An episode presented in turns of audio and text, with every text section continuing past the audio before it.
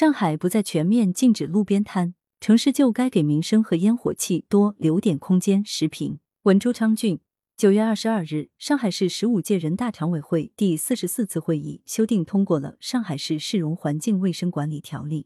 新版条例立足城乡一体，将农村市容环境卫生纳入适用范围，更加注重精准施策，体现城市精细化管理要求。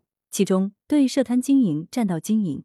新规在规定不得擅自占用道路、桥梁等公共场所设摊兜售的同时，明确区和乡镇政府可以划定一定的公共区域用于从事设摊经营、销售自产农副产品等经营活动，较好的平衡了市容管理需要与民生需求。城市路边摊一边连着城市的烟火气和民生所需，一边也时常引发影响市容、阻碍交通等争议，一直是城市管理当中的一个老大难问题。上海这次容环境卫生管理条例的修订，将对摆摊行为由全面禁止改为在重点区域禁止，并明确可划定一定公共区域用于摆摊。可以看出，这是在市容管理与民生需求之间尽量形成一种平衡。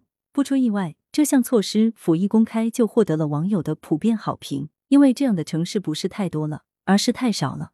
实际上，不再对设摊经营、占道经营等一刀切禁止。只是此次条例修订避免市容管理像过去那样简单化、一禁了之的具体表现之一。比如，对散发商业性宣传品的行为，以前是全面禁止，如今也修改为仅在重点区域禁止。可以说，这些举措是在整体上为一些相对边缘化的城市商业行为保留了更多的空间，不再追求绝对的禁止。这种新的城市治理价值取向是值得提倡的。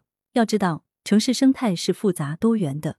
城市管理目标的设定也应该是追求平衡，而不该是完全单一的。比如，城市市容需要维护，但这并不意味着路边摊、散发商业性宣传品等与民生、城市温度和活力息息相关的一些现象就该完全禁绝。事实上，只要合理规范，这些行为本身也并不意味着必然与城市市容是对立的。说到底，能不能平衡好各种关系？背后考验的还是城市治理的精细化、人性化水平以及城市的包容性。其实，上海不是第一座宣布对路边摊、占道经营等进行有限放松的大城市。如早在二零二零年，成都就发文允许商家设置临时占道摊点摊区，允许临街店铺临时越门经营。这些措施也可以看作是疫情背景下城市管理对于民生承压的一种务实的回应。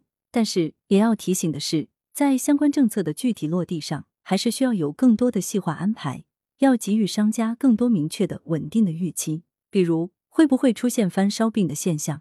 一遇到城市环境整治之类的活动，就宣布暂停，或者说政策宣布的允许是一回事，在实际的城市管理执法中又是另外一番态度。这些都应该提前在制度上予以预防。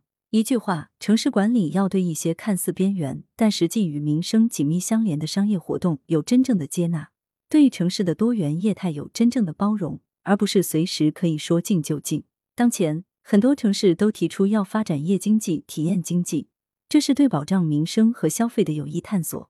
上海对于设摊经营不再完全禁止，也是在这个背景下推出来的，这实际也是对经济常识的一种顺应。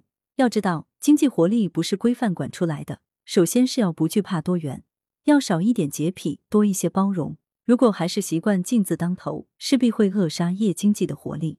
作为一线城市的上海，开始展示出对于小商小贩的更多包容，其他城市也应该尽早跟上。一个可以容纳小摊小贩的城市，必然会多一些温暖和人情味。羊城晚报时评投稿邮箱：wbspycwb 点 com。